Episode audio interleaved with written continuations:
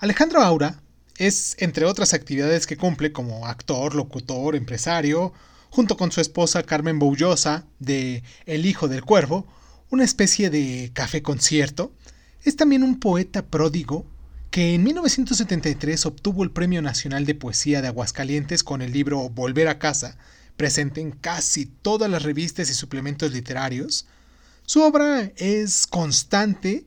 y ha sido recogida, entre otros títulos, en Cinco veces la Flor, editada por la editorial Siglo XXI en 1967, Alianza para Vivir, también hecha en 1969, varios desnudos y dos docenas de naturalezas muertas, de ediciones Poesía en el Mundo, en Monterrey en 1974, Tambor Interno, de la Casa de Cultura del Estado de México, se le considera un escritor urbano, pues en su mundo poético gira alrededor de la ciudad y más específicamente la Ciudad de México, Perteneció al famoso taller de Juan José Arreola y fue becario del Centro Mexicano de Escritores. En la narrativa, Aura acertó en el ejercicio del cuento y ha logrado uno antológico llamado Los Baños de Celeste, que obtuvo la primacía en el primer concurso del cuento latinoamericano, entonces patrocinado por el gobernador de Puebla por medio de la Casa de Cultura, cuyo director Pedro Ángel Palou fue el animador de tal concurso y aún vivo. En esta ocasión el jurado que determinó el premio para Aura estuvo integrado por Juan Rulfo, Juan José Arreola, Edmundo Valadez, que lo consideraron el mejor entre cientos de participantes. O sea que el día de hoy aquí en Crónica Lonares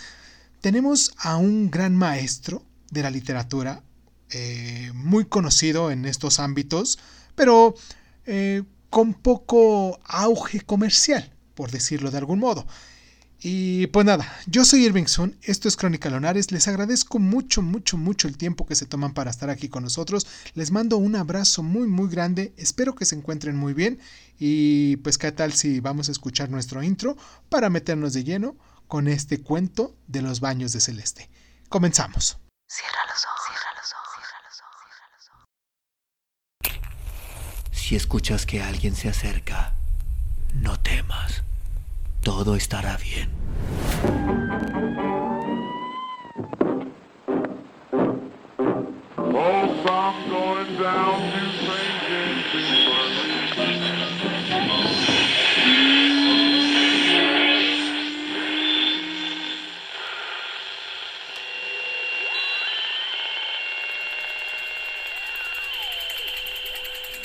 Estás escuchando, Crónica, Crónica, Crónica el lugar, el lugar donde, donde, entra por tus oídos. Bienvenido.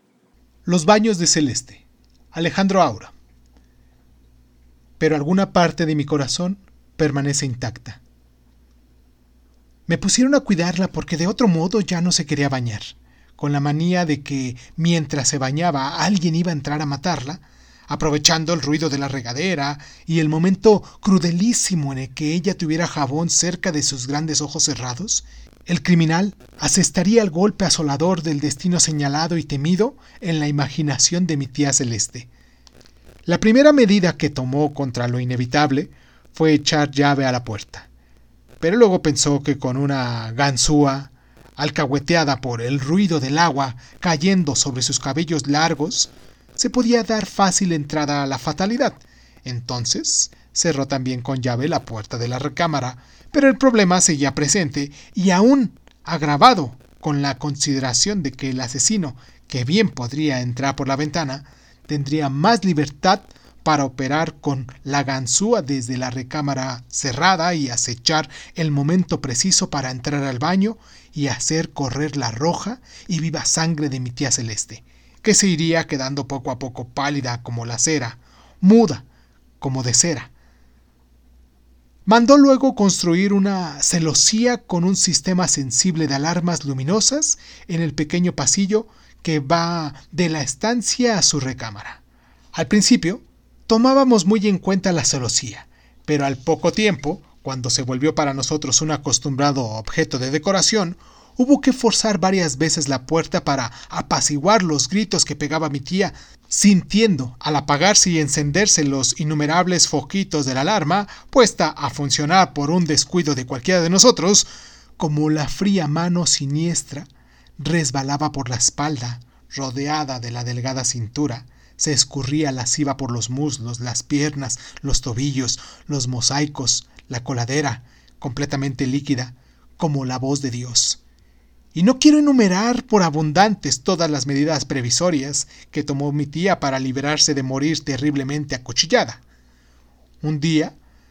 nos pidió que, mientras se bañaba, desalojáramos del todo la casa y cerrada con llave, la rodeáramos para impedir la entrada del inminente matador que solía adquirir diferentes aspectos en la imaginación de mi tía Celeste, según las nuevas conquistas que hacía en el terreno de sus enemistades. Unas veces eran mujeres feas que la perseguían con saña, cuchilladas por el despecho de los hombres que se rendían a la insoldable belleza de mi tía, y a los que ella negaba sistemáticamente sus favores esperando una especie de deidad viril que, llegando el tiempo, habría de tomar sus derechos en la graciosa pena de mi tía celeste conservada en el pleno de su madurez como virgen intacta, otras veces eran competidores envidiosos de alguna metáfora redonda y echada a volar con el vuelo requerido en tal o cual poema de los muchos que ella publicaba, y otras veces quimeras de distintas formas, ardidas porque sabían menos que mi tía acerca de lo fatal y lo posible. Aceptamos rodar la casa en una ocasión y solo por condescender y en cierto modo por divertirnos, pero la segunda vez que nos pidió, decidimos hacer una reunión familiar para discutir ampliamente los baños de Celeste y tomar una determinación definitiva respecto a lo que se haría en el futuro. Mi tía llegó a la casa cuando yo era todavía pequeño. Tendría ella trece o catorce años y yo seis o siete, y la recuerdo como una encarnación misma de la belleza. Celeste tenía el andar ligero y plácido, como si llevara un cántaro en la cabeza. Durante ciertas horas del día, Celeste bordaba, en sueños, rosetas en la tela de mi alma. Celeste. Era la hermana menor de mi padre, al que no tuve la dicha de conocer, y hacía desde entonces vida independiente y libre, con tal discreción que a través de los años llegamos a enterarnos mejor de sus actividades por los comentaristas literarios de los periódicos que por su propia y delicada boca. En noviembre de ese año, cuando cumplí los 18, tuvo mi tía el primer gesto amistoso para conmigo. Me obsequió dos libros, uno de poemas suyos, del que nadie en casa tenía noticia, con una dedicatoria que aún ahora no he, logrado, no he logrado descifrar, y otro llamado Psicología y Psicopatología de los Amores Juveniles, edición de bolsillo. Los conservo, ambos leídos, en un rincón del estante de mis libros, como altar secreto y duradero para oficiar dentro y fuera de mi corazón. Durante la junta familiar en el que se discutieron las extrañezas y manías de mi tía Celeste, yo resulté ser su más íntimo en la casa, a raíz de que hablé del obsequio de los libros. Alguien dijo que hacíamos mal consecuentándole sus chifladuras, que si no quería bañarse, que no se bañara, y punto. Pero todos los demás coincidimos en que era ese un gesto demasiado duro e inhumano, y en que teníamos que ver los unos con los otros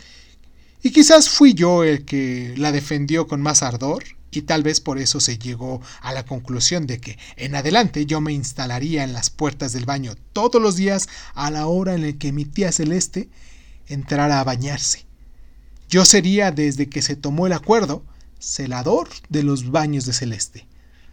A partir de ese momento, cambió mi vida. Más bien, debo decir que a partir de ese momento comenzó mi vida. Mis razones para vivir se centraron en la hora del baño de Celeste. Con religiosidad, esperaba yo todos los días la hora apetecible y tierna en el que sonaría la voz grave de mi tía avisándome que era el momento de pasar a la recámara e instalándome a las puertas de ese paraíso que me ofrecía, por el ojo de la cerradura, la visión insospechada de la felicidad. Celeste entraba al baño envuelta en una bata de seda que al principio me disimulaba su encarnada suavidad del cuerpo de mi tía a cambio de batirme la imaginación al punto de la transparencia. Veía yo con los ojos del amor a través de la tela, aún antes de que Celeste desatara el cinturón que la ceñía y la dejaba colgando de sus hombros, abierta, confirmándome que abajo de ella solo el cuerpo de mi tía llenaba el universo. Cuando terminaba de quitarse la crema de la cara y el cuello, soltaba sus cabellos largos hacia adelante y la bata, movida por los movimientos de Celeste, ya se abría, ya se cerraba, y yo me hacía uno con el ojo de la cerradura y el ojo me crecía como el de una divinidad absoluta. Allí estaban los cielos y la tierra, la luz ya completamente separada de las tinieblas, los animales hembra y las plantas hembras y las constelaciones que tienen nombre de mujer. Allí estaba ella, preparada, dispuesta a todo, paseándose cándida por el paraíso mientras la serpiente de agua resbalaba de la regadera y se enroscaba en el cuerpo de Celeste, ofreciéndome las rojas manzanas de sus pechos. Algunas veces, los ojos de mi tía, que en el baño tenían siempre un escándalo de reverberaciones, se posaban por un segundo en la chapa de mi ojo y yo sentía, lleno de miedo, que se me detenía la sangre enteramente y que en el baño había un brillo de millones de watts y perdía el dominio de todos los sentidos. Allí estaba Celeste metida en mis ojos compartiendo mi dicha. Ahí los dos templando en el secreto. Ahí entendí que valía la pena haber nacido y que no había sido tan inútil comer y beber y dormir durante 18 años. Si al cabo de ellos iba a aparecer esa imagen bordada en los bastidores de la magia, y a través de los cuales yo habría de encontrar el sentido de la libertad. Ah, celeste. Mis manos eran la tela de las toallas, mis temores eran los tuyos, ahuyentándolos, y mi piel era la leve sonrisa que inventabas en el baño, y la sabiduría con que pasabas la esponja, cremosa de jabón y amor por todos los secretos de tu cuerpo. Yo era la claridad real con que lavabas tu vientre ofreciendo a la puerta donde el ojo de Dios hacía posible la tranquilidad con que tomabas tu baño. ¡Ay, celeste! Yo habría de estar a solas finalmente, hundido en mansedumbre, almidiatado, porque, así como tú no podías escapar de tu destino, yo no podía escaparme de mí mismo, desvanecerme en el aire de la recámara aquel día que dejaste la puerta entreabierta, y todo, la manija de la chapa, las paredes, el espejo, estaba lleno de tu perfume, porque con la certeza de que algún día estaría yo completamente solo, fue que tomé apresuradamente de sobre el secretario de Celeste, la daguilla aquella para abrir los libros, y entré en el paraíso, al baño, al sueño que sueño desde ese entonces, donde Celeste abría los brazos y los cabellos de Celeste caían por el agua y decían mi nombre cálidamente, líquidamente, qué sé yo cómo. Y yo temblando de energúmeno amor, vaciándome y llenándome, y Celeste, tía Celeste, mojada, abría la boca y se reía sin ruido, y me daba su cuello para que yo hiciera en él mi voluntad mientras mis párpados bajaban y subían lentísimos como si los moviera desde afuera. Tía Celeste sabía de los destinos de las gentes y era dueña de mi soledad. Por eso se daba toda, enjabonada toda para que yo dejara al fin de contemplarla, para que yo dejara al fin de ser estatua de sal y me embarrara en su cuerpo para que vivo y rojo, con la daga desde lo alto, le fuera resbalando por los senos, por el vientre, por las rodillas, goteando, chorreándome por los pies, por los dedos de los pies, por los mosaicos del piso, por la redonda coladera.